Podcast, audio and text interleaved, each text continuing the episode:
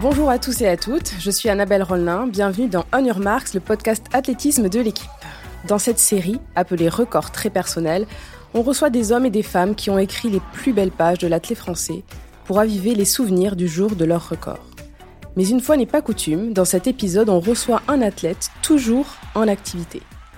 Aujourd'hui, il est trentenaire, mais à l'époque de son record, il avait 22 ans, un feu sacré dans les jambes et en deux tours de piste, il avait enflammé le stade Louis II de Monaco. Cet athlète, c'est Pierre-Ambroise Boss que je suis ravie d'accueillir ici. Bienvenue Pierre. Merci, bien le bonjour. Et avec moi pour évoquer cette folie d'un jour de juillet 2014, Romain Donneux, reporter attelé à la rubrique sport olympique de l'équipe. Bonjour Romain. Bonjour Annabelle. Allez, c'est parti pour un petit tour dans le temps.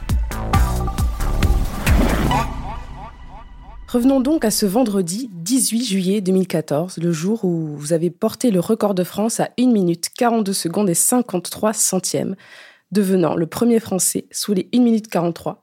C'était il n'y a pas si longtemps. Vous en souvenez? À l'échelle de l'humanité, non. C'est vraiment très très court. Mais à mon échelle, euh, avec euh, les bonheurs et les malheurs de la vie que j'ai pu vivre euh, depuis ces huit dernières années, et comme je vis beaucoup dans le présent, j'ai un peu de mal à me souvenir de ce jour-là. Mais on, on va trouver, on va creuser. Alors, on va peut-être euh, remettre à plus tard les questions sur vraiment le, le comment vous vous sentiez le matin. Hein. on va déjà essayer de replacer mmh. le matin de la course, je veux dire. Je vois que je déteins sur vous. Vous êtes déjà en train de procrastiner. Ça, c'est la première question. On va la remettre un petit peu plus tard. Juste, peut-être qu'on peut rappeler le, le contexte dans lequel vous arriviez à Monaco en 2014. Vous aviez donc 22 ans. Oui. Vous veniez de faire les, vous avez fait demi-finaliste au JO. C'était vraiment le la nouvelle un peu pépite du demi-fond français qui est arrivé. Demi-finaliste au JO, finaliste aux mondiaux à Moscou juste après, septième. Et là, vous arrivez, vous êtes en pleine bourre, le chrono descend, descend, et c'est qu'on arrive à Monaco où c'est, on sait que c'est la mecque du demi-fond, les conditions sont, sont toujours bonnes, et, et ce jour-là, il y a, y a Rudisha qui lance la course, et puis euh, il y a Pierre-Ambroise Boss qui se met sur le train, et, et c'est parti. Est-ce que c'était déjà, est-ce que c'était le, le but de Monaco? C'était un peu ça qui était prévu de, de tenter quelque chose ce jour-là? Effectivement, j'arrivais en forme, ça c'est clair. J'avais pas eu de pépin de l'année. Quoique c'était mes, mes, premiers euh, moments où j'avais des problèmes aux ischios à mon retour de, de Potchefstroom au mois de janvier. Ça commençait à peine, mais c'était vraiment le début, donc c'était pas encore grave. Ça m'est tombé dessus plus tard. En fait, euh, je, on espérait que ça tombe. Je suis désolé pour la voix, il y, a un petit souci C'est le, stress certainement. Donc, on, en fait, euh, j'avais pas encore finalement fait une 43 dans l'année, il me semble. Je crois que j'avais fait une 44 à Paris, si je me souviens bien. J'étais un peu en colère contre le lièvre qui avait fait n'importe quoi, du, du, 500 au 600. Euh, donc aux trois quarts de course, qui est en fait le, moment le plus important en fait pour le 800 de haut niveau. Si tu veux faire un chrono, euh, il faut pas que ça s'endorme à cet endroit-là. Et donc j'avais été un peu frustré de pas faire une 43 à Paris. Et donc j'espérais pas une 42. Hein. C'est pour ça d'ailleurs qu'à la fin de la course, j'étais assez surpris. Ce dont je me rappelle très bien, c'est que à l'époque, Rudisha menait toutes les courses. Il avait besoin de personne pour, euh, à part euh, les lièvres, pour gagner les courses et pour aller vite. Et en fait, il aimait, euh, il aimait encore moins qu'on le, qu'on le titille. Donc moi, ça, ça m'allait très bien à l'époque. Il y avait, il y avait une densité comme elle est aujourd'hui, mais il y avait, mais il y avait surtout un mec au-dessus du lot. Donc il suffisait juste de le suivre. À l'époque, c'était ça les ingrédients. Il fallait être en forme, se retrouver dans sa course pas être dans, pas être trop dans le trafic euh, au, rabat. Et puis après, on, y va, quoi. Et ce jour-là, je me rappelle que c'est ce que j'ai fait et, c'est passé. C'était presque simple en fait. Fallait juste suivre le, en tout cas sur le papier, suivre le, le lièvre et Rudisha quoi. Ouais, en fait, quand on, quand on parle d'athlétisme, on dit ouais, on pose le cerveau, on y va. Ce jour-là, c'était ça. C'est pas du tout le cas dans, dans, toutes les courses. Hein. Avec, avec ce mec-là, c'était facile. Et justement, à Paris, une 44-23, le lièvre, euh, comme vous venez de le dire, euh, pas terrible. Est-ce que vous sentiez déjà qu'il y avait quand même une, grosse forme cette saison-là? Est-ce que tous, les, entraînements s'enchaînaient bien? Est-ce que tout allait bien? C'était crescendo et on, pouvait imaginer un, gros chrono? Ouais, ouais, ouais. Moi, je, l'attendais venir depuis, plusieurs mois. En fait, je, crois que j'avais pas fait ce que j'espérais en salle. Et c'est là vraiment, véritablement, cette année-là que j'avais compris que je n'étais pas un coureur euh, voilà, indoor avec les, gros virages et tout enfin les virages serrés, je veux dire. Donc du coup, il y avait, euh, je sais plus en fait ce que j'ai fait en début de saison, si j'ai fait un 1000 mètres en 2,15, si c'est cette année-là ou pas. 2,17. 2,17 mm. en, en, salle Ouais. Euh, voilà. Non, en fait, j'ai fait, j'ai fait New un, York. Je, voilà, en fait, c'est ça. Non, je confondais. J'ai fait une 46 ou pas cette année-là en salle? Non, là, il y a que, il y a que un 1000 mètres en salle. Donc du coup, j'ai fait, en fait, ça m'avait rassuré. Alors c'est l'inverse. Euh, je m'étais dit, euh, aux États-Unis, euh, il peut se passer des choses parce que les pistes sont différentes là-bas, mine de rien. Il y avait du monde d'eau déjà et tout. Et donc j'avais fait de 17, effectivement, j'étais allé me tester un peu sur 1000 mètres. Et donc, grosse perte finalement par rapport à ce que j'avais pu faire en, en, plein air auparavant. Et donc on savait en fait. À l'époque, c'était le schéma classique. Tu, tu retranscris ce que tu fais à l'entraînement. Enfin, en tout cas, pour moi, c'était ça. Il y avait, y avait pas de, y avait pas de problème avec euh, les gestions de courses et compagnie. J'en étais pas encore à ce niveau-là où je, où je souffrais un peu de, de devoir gérer tactiquement et tout. Et, et d'ailleurs, c'est pour ça que je me plantais euh, en championnat. Et justement, ce jour-là, est-ce que vous vous souvenez des sensations, même le matin au réveil Est-ce que c'est des trucs un peu, voilà, qu'on on peut se souvenir des, des, sensations, quelque chose qui disait ah, aujourd'hui tout va bien, j'ai des jambes, euh, ça va aller? Est-ce que vous avez des souvenirs de tout ça? Non, pas particulièrement. Par contre, il y a une mémoire. Il y a une mémoire du, du, du psychique, quoi. En fait, euh, l'année passée, j'avais fait une 43 à Monaco et c'était euh, c'était une course qui me réussissait. En fait, il y avait tout, tous les feux étaient ouverts au niveau physique, clairement, mais au niveau psychologique, en fait à l'époque, euh, il n'y avait pas de bâton, en fait. Personne ne mettait de bâton dans les roues. Euh, il y avait un certain respect. Et voilà, il n'y avait pas cette histoire de pointe et tout. On se prenait pas autant la tête. Donc, euh, il suffisait juste de, comme je le dis, de, de suivre ce Rudy Chat qui était vraiment au-dessus de tout. Et oui, je me, je me souviens très bien qu'à l'échauffement, on se regarde avec le coach et on se dit, bon, c'est bon, il n'y a plus qu'à. Et ça, ça l'a plutôt bien fait. Quand on regarde la course, vous, vous mettez derrière Rudisha, le lièvre, Rudisha, vous, les autres collent, et après, à peu près euh, un peu avant le, le 200, il y a Aman qui vient un peu s'intercaler et commencer un peu. Amos, je crois. Euh, Amos, il me semble.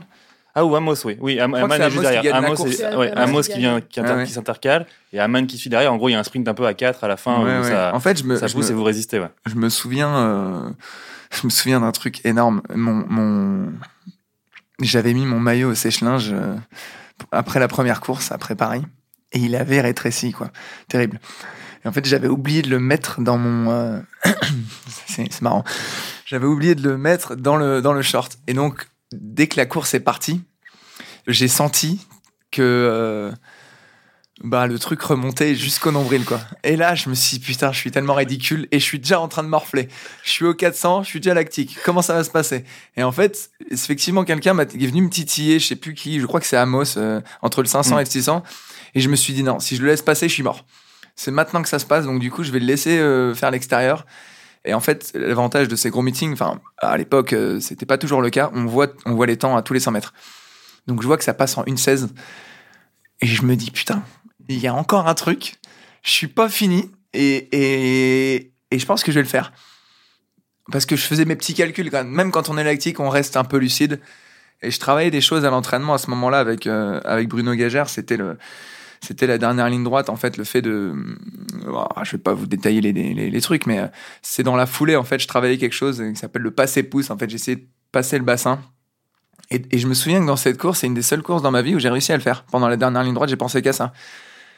Et puis après bon l'émulation hein, quand tu passes quand t'es en train de voir Rudy Chat sauter qui qui a pas sauté une course depuis euh, je sais pas quasiment toute sa carrière en fait ça, ça te porte encore plus quoi. C'est ça qui s'est passé J'aurais bien aimé gagner cette course parce que le, jour où je bats Rudisha, je fais même pas, je fais même pas premier. C'est quand même, euh, c'est quand même infernal cette histoire. C'est vrai, battre son record et établir un record de France dans une course qu'on gagne pas. C'est, c'est quoi? C'est, c'est, frustrant ou au final, aujourd'hui, c'est pas si important? Non, parce que le record de France, finalement, il est pas si élevé que ça. Quand on voit le nombre de personnes qui a fait moins d'une 42, au final, il euh, y a rien d'illogique vu la, configuration. Enfin, surtout les, années que j'ai vécues. Euh, bon, j'ai pas, je me suis pas tapé Kip Keter, mais je me suis tapé Rudy Chat, Amos qui a fait une 41 à 18 ans. Enfin bref, il euh, y en a eu quelques-uns quand même. Donc au final, quand tu te retrouves dans une course comme ça, qui plus est à Monaco, puis à l'époque, c'était le record de France, c'était une 43-16 ou 15, je crois, de Mehdi. Mhm. Donc euh, c'est solide, hein, mais ça reste quand même au niveau mondial de tous les temps, je pense qu'on est dans les 30, 40, voire 50. Ouais, en plus, c'était un cours de 15 plus, donc c'était vraiment un peu par défaut qu'il était euh, détenteur du record de France de 8. Quoi, il, aurait pu, il, aurait pu clairement faire mieux si c'était euh, si c'était préparé sur 800 et qu'il avait fait plus de courses, parce qu'il a tapé ça en fin d'année dans un peloton. Ah, lui, c'était un mec qui valait une 42, clairement.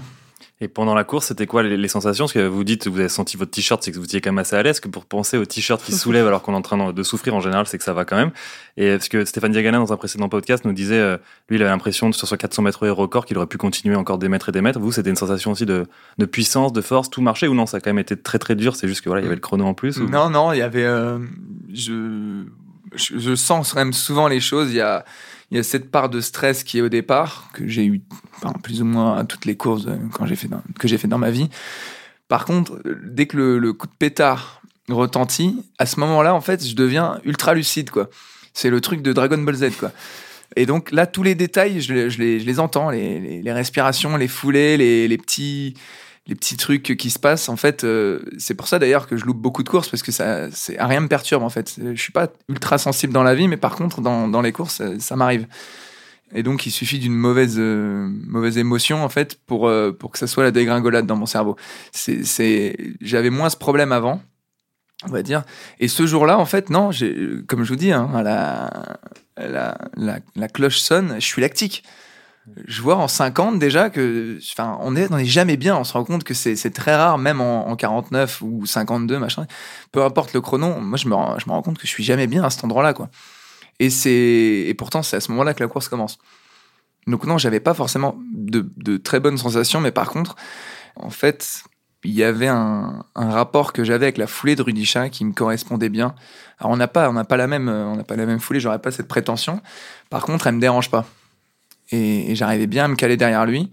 J'avais fait ça derrière en, quelques années plus tard, en 2016, sur un 600, où finalement, euh, pareil, j'étais passé euh, bien trop vite euh, pour, je pensais, mon niveau du moment, et finalement, ça tenait jusqu'au bout. Ça veut dire que ce mec est un, vraiment un lièvre de luxe, quoi. Ça veut dire quoi exactement que sa foulée ne vous dérange pas? C'est dans sa gestuelle, il est assez. Ça veut dire que moi, je peux pleinement libérer la mienne derrière lui et tout en tout en le collant le plus possible. Parce que c'est ça en fait le but du le but d'un lièvre c'est c'est pas juste le rythme c'est aussi euh, le vent et et le fait d'avoir une cadence euh, une sorte de musique en harmonie avec euh, la personne qui est devant. Et aujourd'hui enfin aujourd'hui pas qu'aujourd'hui d'ailleurs mais c'est parce que je pense à Benjamin Robert des mecs comme ça ou Adam Schott que que j'ai eu pendant dix ans. C'est pas facile de se trouver derrière ces mecs-là pour, euh, pour un mec comme moi qui a une foulée, je sais pas, de 2m60 alors que peut-être qu'elle fait 2m40, quoi. Mhm. C'est bien différent, c'est pas du tout les mêmes qualités. Et du coup, je me retrouve, euh, même si je suis pas au milieu d'un peloton, même si je suis juste derrière ces mecs-là, c'est dur, c'est dur pour moi. Alors que Rudisha, c'était plus simple, en fait. On va dire même que c'était optimal.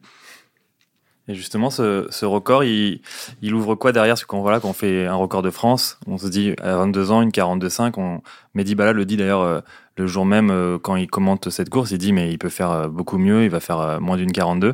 C'est ce que vous pensez aussi à l'époque quand vous voyez ce chrono-là? Ouais, j'ai géré absolument ma, ma carrière et, tout ce que j'ai entrepris les, les, quatre, enfin, je pense les quatre années qui, qui suivent ce record en me disant c'est impossible que je fasse pas mieux. Et donc toute ma ouais toute ma gestion, que ce soit mes contrats financiers ou autres, euh, mon avec Puma, j'ai géré ça en me disant c'est c'est impossible que je fasse pas une 41 dans ma vie. J'ai tellement de choses encore euh, à apprendre. Je sais que je suis loin d'avoir atteint mes limites. Et donc euh, ça va ça va se claquer bientôt. Alors peut-être pas cette année puisque c'est bientôt la fin, mais l'année prochaine. Et puis non, l'année d'après c'était les, les, premières années de galère. J'ai changé de pointe, ça de sponsor, donc il a commencé à avoir des petites blessures par-ci par-là. En fait, aucune année se ressemble on s'en rend compte. En 2016, je pense que c'est là où je suis le meilleur, donc deux ans plus tard, et ça sort pas en fait. Donc y a, je pense que je fais trois ou quatre fois une 43 dans l'année, mais ça, il y a, y a le une 42, 53 qui sort pas quoi.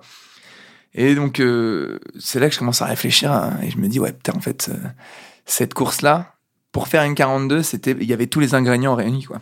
Donc Rudisha en, en partie. Oui, parce que le 800, c'est vrai que par rapport aux gens qu'on a accueillis qui ont fait beaucoup de sprints, qui peuvent faire un peu leur partition eux-mêmes, là, vous, ça dépend complètement de la course, de ce qui se passe dedans. Donc, on peut être super fort et ne jamais faire le chrono parce que la course n'est pas, là le jour J, quoi. Ouais, je pense que si on regarde les, dix dernières années, en fait, les mecs qui ont fait une 42, euh, je me trompe hein, sûrement, mais euh, je pense qu'il y a plus de 50%, c'était avec Rudisha, en fait. Donc un mec, t'as as des lièvres aujourd'hui qui t'amènent jusqu'au 500. À l'époque, ils arrivaient à aller jusqu'au 600. Et si tu faisais une 16 au, 600, euh, bah voilà, t'avais une chance de faire une 42. Aujourd'hui, euh, personne t'amène en une 16. À cette époque-là, t'as un mec qui t'amenait jusqu'au 800. Voilà. Donc ça n'avait rien à voir en fait. Aujourd'hui, t'as plus ce mec-là. Un mec comme Amos euh, qui, qui ose faire des trucs, il, est en dents de scie. Voilà, sa carrière est en dents de scie et quand il est là, les, les autres sont souvent au rendez-vous parce que voilà, t'as des mecs comme euh, Emmanuel Courir qui, qui ont ce potentiel aussi. Tout cas à l'époque, mais tout cas euh, c'était euh, c'était plus du 51-51. Voilà, c'était quasiment du negative split alors que naturellement, on va dire, les, les, les, choses pour faire un 800 une 42, c'est 50 plus 52, voilà. Il n'y a, pas de- y a pas de secret. C'est c'est décroissant. Donc ouais, c'est- c'est c'est- moi j'espère, c'est- j'ai j'ai cette, euh, j'ai cette idée en tête de battre ce record depuis des années, mais c'est effectivement euh, sans réunir tous les ingrédients depuis le début de l'année, euh, que ce soit à l'entraînement et derrière dans la tête, et jusqu'à la jusqu'au petit la petite cerise sur le gâteau qui est la course montée pour au bon endroit avec les bonnes conditions climatiques en fait c'est c'est extrêmement dur. Alors aujourd'hui on a un outil qui va nous aider à le faire. Si c'est pas moi c'est un autre hein. mais quelqu'un va battre ce record de France dans les cinq prochaines années c'est une certitude. Et cet outil c'est c'est les pointes quoi Ouais, vous faites la transition. Vous êtes, comme vous êtes le seul encore en activité pour ce podcast, donc le seul encore euh, capable de, de battre son record, c'est vrai que là, vous, venez de faire une, euh, une belle sortie à- au Stade de France, une 44-5. À Charletti. Oui, Charletti, Stade de France, ça fait, ouais bon. ça fait très longtemps que ça n'existe plus. à Charletti, pardon. Et c'est vrai qu'on peut commencer finalement à, se, à reparler de, de cette marque. En tout cas, vous y pensez, euh, pour vous avoir croisé récemment, ou c'est quelque chose qui revient un peu en tête maintenant? Ah bah là je me dis que avec le retard que j'ai pris, enfin me reprenais avant Paris, je me, je me dis que ça va être compliqué de faire une 45. Finalement, euh, avec la mémoire du corps euh, et les pointes, bah une 44-50 ça sort avec euh, tous les pépins que j'ai eu cette année. Finalement, je pense que déjà une 43 c'est possible cette année si, si vraiment j'ai les bonnes conditions et que voilà, je vais chercher je vais chercher les courses. Puis une 42 euh, dans les deux prochaines années, euh, il y a, il y a pas de raison en fait. J'annonce rien du tout, mais euh, dans ma tête, ça y est, il y, a une- il y a une porte qui s'est ouverte. Alors que bon, j'avais fermé les yeux dessus, je vais pas vous mentir, depuis quelques années. hein. Vous aviez fermé les yeux dessus à cause surtout des blessures, quand même, le corps qui, qui avait Ouais, du y, mal avait- à. il ouais. il y avait plus jamais une année où je me suis retrouvé au mois de mai, juin en me disant ça y est, j'ai les armes. Non, à chaque fois, je les avais. j'ai- J'avais juste le, la faucille, il n'y avait pas le marteau. Quoi. Et là, ce qui s'est passé à Paris, cette course, euh, pour, pour rappel, euh, remportée par Benjamin Robert en 1,43,75, c'est un des meilleurs chronos français depuis, euh, quoi, je crois, 2018. Je crois que ce que, ce que j'avais. Ah, c'est Oh, carré. depuis, euh, Et c'est le troisième chrono de, de l'histoire, euh, moi, j'ai pas, j'ai pas ouais. fait, j'ai pas fait une 43 depuis 2016, hein, je pense. Ouais. Donc, euh, Ouais, donc depuis, euh, je pense, Ouais, 2016. Gabriel Tual aussi qui était dans le, dans, dans le paquet.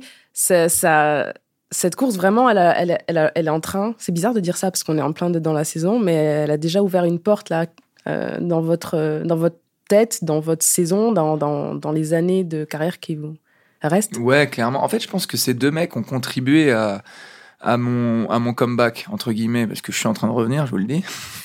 Et merci à eux, parce que bah, ils, ils font pas que confirmer, ils passent des caps. Et aujourd'hui, je pense que tous les deux, ils ont le potentiel pour être champion du monde à Eugene. Et ils le, montrent encore à Paris, parce que vous dites, il est dans le peloton. euh, mais non, il est devant, hein, Tual, et il saute, en fait. C'est tout. Exactement. Mais euh, aujourd'hui, à Paris, s'il fait pas le deuxième lièvre, il fait déjà une 43. C'est mon avis. Après, euh, oui, il y a la gestion de peloton et compagnie. Peut-être que ça lui aurait moins réussi, mais bon, c'est que des suppositions. Aujourd'hui, ce qui est sûr, c'est que ça y est, en France, on a trois mecs potentiellement qui, qui vont, qui vont, qui, qui valent une 43 ou moins, ou qui l'ont fait auparavant. Euh, moi, j'ai encore à prouver. Mais euh, ça va, ça va ouvrir une brèche, pas que pour moi, mais pour les autres aussi. Voilà, qui se disent, bah, moi, je sais pas hein, ce qui se disait sur moi pendant ma carrière. Peut-être les gens, ils ont pensé que j'étais dopé ou je sais pas, qu'il y avait des choses. Et donc, du coup, il y avait, on va dire, un exemple. Et, c'était peut-être pas le bon. Vous voyez, j'ai un article devant moi que vous venez de me donner. euh, Boss le fait tard. Donc, j'imagine que les gens devaient se dire que j'étais une sorte de, une espèce de, de, de personne un peu atypique qui a réussi avec un peu de chance. Et comme il y avait Rudy Chat, toutes les conditions étaient réunies, mais j'ai eu un coup de chance, quoi. Comme champion du monde, c'était un coup de chance. Alors que là, on est trois, ça y est. Plus personne peut le nier. Et ces mecs-là, moi, je, je, je, mets ma main à couper qu'il n'y en a aucun des deux qui, qui est chargé, quoi. Donc, du coup, ça va ouvrir une brèche, clairement. Euh, pendant des années, il y a, avant que je, cours, c'était surréaliste de faire une 43 à 800 en France, quoi. Aujourd'hui, c'est plus le cas. Alors, bien sûr, les pointes agissent et on le voit au bilan français. euh, on voit au bilan français depuis 2010. hein. La dernière fois, je me suis fait chier. euh, en pleine nuit, j'avais une insomnie et je me suis, mis à faire les, les sub 1,47, sub 1,46 euh, de, depuis 2010. euh. putain, il y a une différence. hein. Mais tant mieux au final. Parce que voilà, mais il faut quand même une petite piqûre de rappel. Les gens comprennent. Et moi, j'ai fait une 44-50 certainement, grâce aux pointes aussi. voilà, ça fait partie du jeu. Mais ce qui est marrant, c'est que vous dites qu'ils vous ont un peu relancé, là, les deux, Robert et Tual, mais eux, quand on leur parle, ils disent que, le... et même tous ceux qui sont là, qui sont, qui sont quatre, à avoir fait aussi les minima pour les Europes, parce qu'il y a une densité Ouais, énorme, bien sûr, ils énorme. disent tous, euh, bah, nous, on s'est tous inspirés de, de Pierre-Ambroise Boss. C'est marrant, c'est je, le- j'apprécie euh, leur dire, puisque voilà, effectivement, je suis un peu plus âgé qu'eux et euh, j'ai participé à plus de championnats qu'eux, mais euh, il faut pas qu'ils déméritent, hein, parce que ils ont, ils ont déjà le niveau pour, pour aller chercher le Graal. Vous parliez des chaussures, vous êtes très fort pour ressentir les sensations au niveau du pied. Est-ce que vous pouvez nous expliquer un peu ce que vous ressentez avec ces nouvelles chaussures par rapport à avant, quand vous faites un 800 par exemple? Est-ce que c'est. Vous arrivez un peu à, à décrire ce qui se, ce qui se passe sous le pied? alors on a du mal à avoir du recul pour l'instant. Moi, j'avais testé les Victory avec la bulle de chez, de chez Nike sur une séance d'aérobie. Je me souviens, c'était en stage à La Réunion. En, je crois qu'on était en novembre ou, ou décembre. C'était sur des 400. Donc, cette séance, je l'ai fait depuis 10 ans, euh, peut-être deux fois, deux fois tous les ans. Donc, euh, une vingtaine de fois dans ma vie. Tout le temps, c'est la même sensation. J'ai des courbatures dans la séance. Je peux quasiment pas la finir. C'est une séance classique. hein. C'est 10 fois 400 récup une minute, euh, en une minute, autour de une minute. Quoi. Moins si, si on est en forme. Et, et ben, cette séance-là, elle me laisse des traces pendant une semaine sur les solaires. Cette pointe-là, la première fois que je l'ai mise, je suis allé plus vite. J'étais mieux à la fin, c'est-à-dire sans douleur. J'aurais pu continuer, ça veut dire. Donc c'est sur ce secteur-là qui est pas mon point fort, c'était déjà surréaliste. Et j'ai eu aucune courbature. Donc là, je me suis dit, ok, il faut la mettre tout le temps. à tous les entraînements, que ce soit les, les running ou les pointes, il faut la mettre tout le temps en fait, puisque du coup, on va aller plus vite. C'est ce à peu près ce que j'ai fait en 2021. Et en 2021, euh, je me retrouve en avril, début avril, à battre mon record au 300. Et en fait, euh, je me fais une blessure au genou parce que je pense que je vais trop vite pour le moment. J'étais jamais allé aussi vite. Normalement, mon record au 300, je le fais au mois d'août euh, en pleine balle. Et là, je, me, je, me, je l'explose quasiment euh, avec du vent de face pendant 150 mètres. Quoi. Et là, je me dis, waouh! C'est fort. Mais là, si je fais un 800, là. Parce que j'étais déjà meilleur en avril 2021 que maintenant.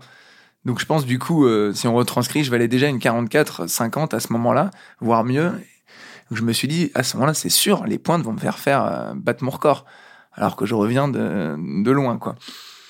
Et finalement, euh, je me dis, euh, avec du recul, oui, en fait, il faut prendre des pincettes avec ces outils-là parce que tu bats tes records, ça va vite. Et en fait, en tout, tu vas vite. Que ce soit, au seuil, en footing, sur le sprint et sur les tout est plus vite. Donc, les, les rapports de séance avec les, les entraîneurs sont plus du tout les mêmes. Il faut faire très attention à ça. C'est, c'est, un, un peu un piège, quoi. Donc, euh, ce que je ressens, pour répondre à, votre question, dans, dans le 800, j'ai commencé à ressentir ça euh, à un meeting de Marseille, en fait. C'est la dernière ligne droite, en fait. La dernière ligne droite, c'est flagrant. On a beau passer vite ou lentement, en fait, si, si on met de l'intention en dernière ligne droite, ça saute pas tellement. Et donc, du coup, c'est là que je me suis rendu compte que moi, en passage en 52 ou en 50, finalement, ça changera pas grand-chose. Et mieux vaut tenter. Et, et, et, tu vois, Benjamin Robert a cette même sensation, c'est-à-dire que lui, il m'a expliqué au meeting de Paris, alors, je sais pas si j'ai le droit de le dire, mais je vais le dire quand même. Il, il était vraiment pas bien du quasiment l'intégralité de la course. Il n'arrive pas en fait. Il, clairement, il n'arrive pas à être devant. C'est son intention pourtant, mais il n'y arrive pas jusqu'au jusqu'au 600. Et puis en fait, c'est pour ça il déboule dernière ligne droite et il arrive à mettre euh, à mettre un, je sais pas peut-être un 14 ou 13 13 5 au 100 quoi et finalement enfin, 13 tout le monde 13 2 13 1 ou 13 2 ouais. c'est c'est euh, enfin c'est très c'est quasiment inédit chez lui. Euh, alors les pointes jouent mais pas que bien sûr hein, il s'est entraîné dur voilà il démérite pas loin de là. Mais voilà je pense qu'on peut quand même euh, on peut quand même prendre ça en considération pour, pour, revenir au record, parce qu'on c'est toujours la question qu'on pose, euh, record ou titre. Bon, vous n'avez pas fini votre carrière, il peut encore se passer plein de choses. Il y a Paris qui arrive, on sait que voilà, ça, il peut se passer encore des grandes choses. Mais à choisir, c'est plus euh, les titres, les médailles ou le record que, que vous retiendrez euh, dans votre carrière? Ce qui m'a le plus apporté dans ma vie et euh, à titre personnel et professionnel, c'est le c'est le titre de champion du monde et pas le record de France. Tout le monde tout le monde s'en fout du record de France. Je pense que même si je battais le record du monde, euh, bon, ça serait anecdotique au final. Ça, c'est ça, c'est le recul que j'ai pris de l'athlétisme, hein, parce qu'on est vraiment un petit monde euh, parmi euh, parmi les grands avec le, le, foot, le tennis et compagnie. Et ça donne ça donne un avantage dans la vie puisque on est voilà, on est on reste on reste des, des, des petites notoriétés quoi. Et ça c'est ça c'est très agréable. Donc euh, si vous voulez, moi, je, je, j'avais cette team, euh, cette team record, moi, à l'époque. On avait eu ce débat en Afrique du Sud. C'était, euh, c'était Compaoré qui avait lancé ce débat. Et la plupart des gens, en fait, avaient dit titre. Et moi, j'avais dit chrono. Parce qu'en fait, pour moi, c'était, c'était euh, l'idéal en tant qu'athlète, c'était d'être le meilleur du monde euh, à une, à un moment donné, quoi. Cette personne sur Terre t'a battu. C'était ça, en fait, de tous les temps. Je trouvais ça plus gratifiant, plus, plus important qu'un titre où effectivement, à ce moment-là, c'est toi le meilleur. Mais finalement, est-ce que c'est vraiment toi le meilleur? On est, on est, on amène que trois personnes par pays dans le championnat. Il y a un tel qui est sûrement blessé, ce qui était le cas pour mon titre de champion du monde. Rudy Chan n'était pas là, il était, il était plus là. Et euh, voilà, donc, euh, c'est l'absolu. C'est un concours de circonstances, si vous voulez, les, les titres. Bah, sauf celui de Rudy Chat quand il bat le record du monde ou, ou Bolt, mais, euh, mais pour moi, ce sont des concours de circonstances. Alors, euh, c'est beau, c'est exceptionnel. Mais j'ai toujours cet état d'esprit où je me dis quand même, un record, ça veut dire que personne l'a fait juste avant. C'est par définition. Et ça reste dans un coin de ma tête quand même. Hein. Vous savez, il y a, Nigel Amos qui est passé chez moi après, après le meeting de Paris. Euh, il a bu quelques bières. Et ce con, vous savez ce qu'il m'a dit? Il me dit, tu sais, pendant l'année 2025, je sais plus laquelle, je crois après Paris, je vais faire une 39. Je vais pas faire de championnat. Je vais faire tout pour me préparer et faire une seule course. J'en ferai une et je ferai une 39. J'ai trouvé ça exceptionnel parce que on sait très bien normalement que avant de pouvoir euh, faire son record, son, au moins de la saison, on a besoin de plusieurs courses pour performer quoi. Pour se chauffer parce que le 800 c'est une, une, une, douleur très particulière. Ça n'a rien à voir avec les séances spécifiques. Donc, à mon sens, je pense qu'il se plante complètement. Et je lui ai dit, écoute, s'il me donne raison, bah, ça prouvera encore une fois que c'est un génie. Moins d'une 40, euh, selon vous, c'est un truc qui est envisageable dans les années qui, arrivent, avec les points, tout ça? Bah, Si un, si un mec qui a le même potentiel que Rudy Chat, je pense à Brasier ou Courir, donc des gens euh, qui font 44 ou 400, euh, ce qui n'est pas mon cas, je pense que oui. Oui, avec les pointes, c'est, largement possible. Et, et puis en plus, elles vont encore évoluer. Voilà, les pistes vont évoluer. Il y aura, il y a le coup de la lumière maintenant qui est là. Enfin, il y a, il y a des, des trucs, c'est quand même fait pour battre les records. On va pas se mentir. Et tant mieux au final, puisque je pense qu'il il, il fallait rajouter un peu de, d'entertainment à l'athlétisme. On en avait bien besoin depuis la Red Bolt. Moi, je voulais poser une question, revenir un petit peu sur euh, le parallèle qu'on pourrait faire entre ce record de France en 2014 et votre course en finale des championnats du monde euh, à Londres en 2017. Il va être dur à faire celui-là. C'est vrai? Ça, ça n'avait rien du tout à voir au niveau de la de l'approche de la course, de la tactique, des sensations. Il y a ça n'a rien du tout à voir. Non, non, aucun. Je suis dans un dans deux périodes de ma vie très différentes. La première période, c'est une période où, où j'enchaîne plus ou moins euh, les réussites. Voilà, ou même quand je perds, c'est pas très grave puisque je suis jeune et qu'on m'en veut pas et que je fais des tests. Donc, euh, je teste des fois de mener les courses, euh, d'être derrière parfois. Je me confronte aux meilleurs. Donc, je le répète, il y avait Rudy Cham, mais pas que. Donc, il y a rien de grave, si vous voulez, à, louper des courses. Je me souviens même que derrière, euh, derrière le record de France, je fais huitième euh, parce que j'ai les jetons en finale euh, et que je fais une tachycardie avant la course. Donc, bref, euh, je suis quand même dans un, dans un moment de ma vie assez agréable, quoi, où il n'y a pas de pépins, il n'y a, y a pas de notoriété, il n'y a, y a rien de a rien de particulier pour mettre un frein à une performance. Donc euh, j'arrive comme d'habitude en fait dans, dans une course où j'ai envie de tout casser.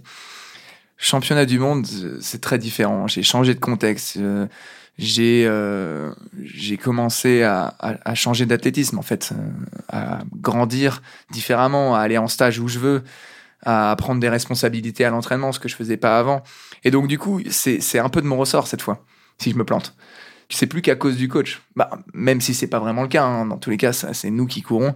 Mais, euh, mais là, c'est moi qui conduis la voiture. Et donc, du coup, on est dans un schéma très différent. Euh, Et, euh, et, comme je suis pas bon à ce moment-là, c'est de la pure envie en fait. C'est une sorte d'orgueil euh, où je me dis j'ai plus rien à perdre.